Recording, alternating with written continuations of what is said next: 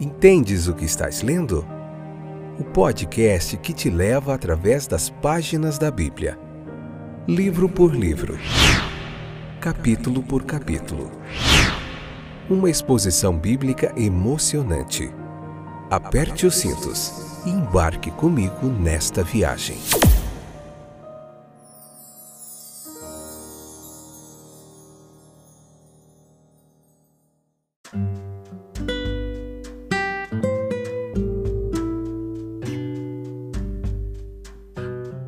Olá, eu sou o Fábio. Esse é mais um episódio do nosso podcast Entendes o que estás lendo? Um emocionante momento de reflexão bíblica. Estamos aprendido muito da palavra de Deus, mas o que é legal saber é que ainda temos muito ainda para aprender. Que bom que você está aí de volta. Vamos lá hoje finalizar o capítulo 4 do Evangelho segundo João. Vamos terminar a nossa meditação sobre o encontro dele com a mulher no posto de Jacó e depois vamos falar um pouquinho sobre o milagre ali daquele nobre que foi procurá-lo buscando a cura para o seu filho. Vamos lá. O incidente no ministério do nosso Salvador registra nessa narrativa é, ele com a mais pura devoção aos objetivos do, do ministério que ele tinha, né? Ele, você vê que ele estava com sede, mas ele havia perdido todo o pensamento sobre a sede corporal, em seu interesse em falar e demonstrar água viva. Né? Ele precisava de comida, os discípulos foram à cidade buscar comida, ele estava com fome, cansado, com sede. Contudo, quando os discípulos lhe trouxeram comida da cidade, ele foi indiferente àquela comida, pois ele tinha um outro alimento que o satisfazia que era fazer a vontade do Pai. A obra do seu Pai era o alimento de sua alma. A linguagem de Cristo aqui nos mostra algumas coisas. Primeiro, que tudo que ele se referia, tudo que ele fez, ele referia-se ao Pai. A vontade do Pai era tudo para ele. Seu objetivo era levar o compromisso que lhe fora que ele recebeu é, a uma conclusão honrosa para si mesmo e para o Pai. Ao realizar, ao terminar seu trabalho, ele encontrou uma satisfação divina.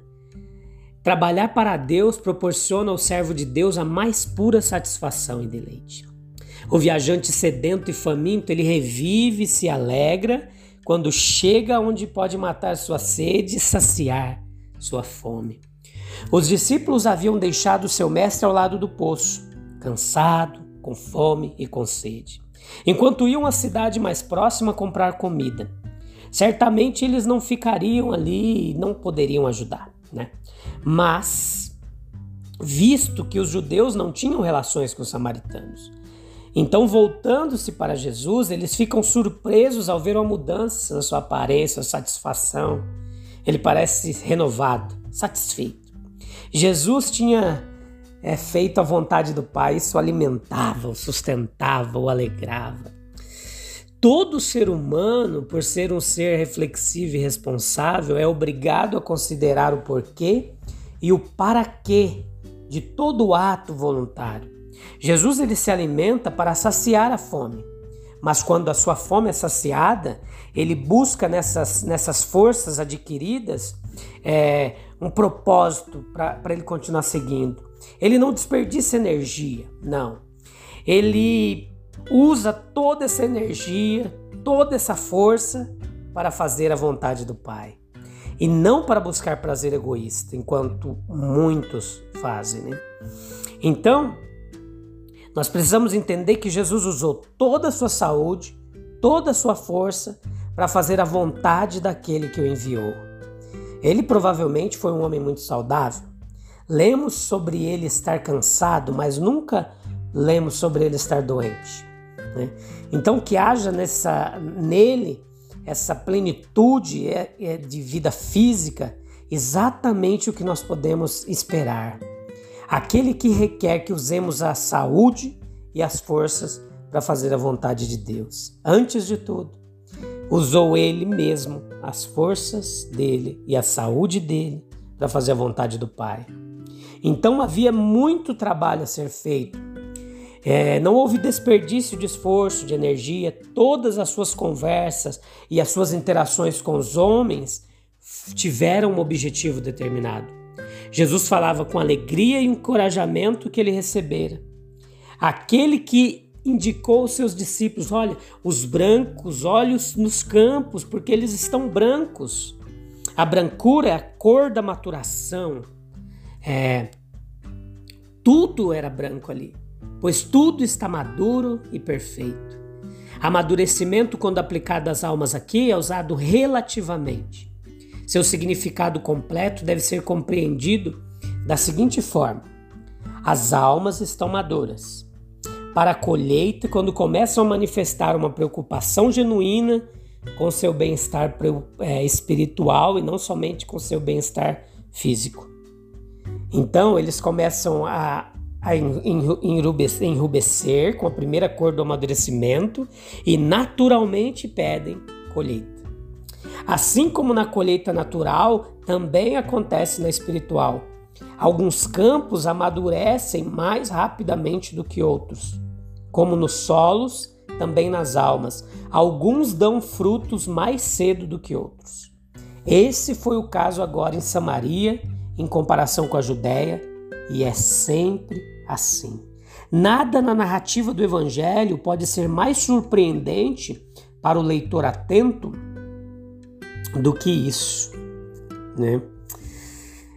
É, essa visão do ofício do nosso Senhor, que é expressa por pessoas na posição desses samaritanos ali naquela vila de Sicar, e especialmente nesse estágio inicial do ofício do nosso Senhor. Isso é ainda mais maravilhoso quando lembramos que nem os judeus em geral, nem mesmo os próprios discípulos de Cristo haviam alcançado tal concepção de Jesus. E quando lembramos também que os samaritanos eles era, ocupavam uma posição inferior ali naquela região, porque a salvação era dos judeus teoricamente, né? E depois nós vemos aqui do capítulo do versículo 46 ao 54 do capítulo 4, você pode ler esse capítulo 4 para entender um pouquinho essa explanação. Aqui, como em muitos dos milagres de Nosso Senhor, as circunstâncias e incidentes externos, por mais interessantes que sejam, são menos do que as lições espirituais que ensinam. É, Cristo é um, um Salvador. Como ele lida com as almas dos homens para o seu bem, que bênçãos ele traz para aqueles que estão se preparando para recebê-las. Essas grandes lições, elas são apresentadas a nós nessa narrativa, tão simples e tão natural em si mesma, mas tão profunda em seu significado. Veja as circunstâncias deste nobre. Seu filho estava doente, à beira da morte, e esse homem então, ele sente a necessidade de ajuda, mas nenhuma aparece e ele foi levado a uma sensação de desamparo e angústia absoluta. Então, em tudo isso havia uma preparação para a fé. Observe o efeito dessas notícias nessas circunstâncias. A afeição e a ansiedade paternais tornam o nobre alerta e atento a qualquer perspectiva de ajuda. Então, o rumor das obras poderosas de Cristo sugere a ele a possibilidade de que aquele talvez pudesse ajudá-lo, curando seu filho. Então ele vai até Jesus e implora que ele venha e cure seu filho. Havia fé aqui, pois talvez a mais ninguém na terra este pedido pudesse ter sido dirigido. Embora o solicitante não entendesse completamente o que Jesus podia fazer, ele ainda tinha confiança em seu poder e disposição tanto quanto podia entendê-los. Esse espírito de persistência e importunação, é, desagradável a muitos, parece sempre ter sido bem acolhido por Jesus, que viu nele uma persistência aliada à fé. Havia uma, uma virtude na presença, na linguagem, na forma que o Senhor Jesus se expressava. Uma virtude que foi sentida pelaquele homem. Ele acreditou na palavra agiu de acordo com a sua crença e imediatamente seguiu seu caminho. Há alguns que têm fé suficiente para levá-los até Cristo com suas petições, mas não o suficiente para descansar nas palavras de Cristo, nos quais suas petições são respondidas. Há, entretanto, todos os motivos pelos quais o que pede deve confiar sem hesitação na certeza do Salvador, que sua própria ansiedade e entusiasmo podem possivelmente levar à sua dúvida.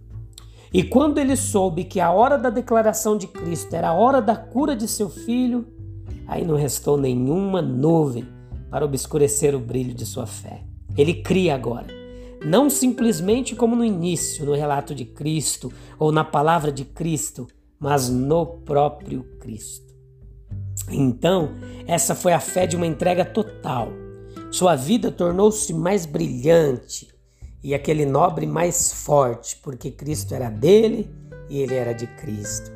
Então a memória da misericórdia de seu Senhor nunca mais iria desaparecer de sua mente. O que o Senhor Jesus faz por nós e pelos nossos deve fortalecer nossa confiança nele para todos os propósitos, para todas as circunstâncias, deveres e provações da vida. E então toda a família acreditou, pois todos tinham a mesma evidência e todos participavam da mesma alegria. A presença do menino restaurado e saudável seria um lembrete para sempre naquela família, da obrigação sobre o qual Jesus agora colocou toda a família, de adorá-lo e sempre lembrar dele e testemunhar a respeito dele. Uma família cristã é uma pequena parte de toda a grande família da fé. Beleza? Que Deus abençoe sua vida, que você compreenda toda a verdade da palavra de Deus, seja edificado, instruído, restaurado, curado pelo poder da palavra de Deus.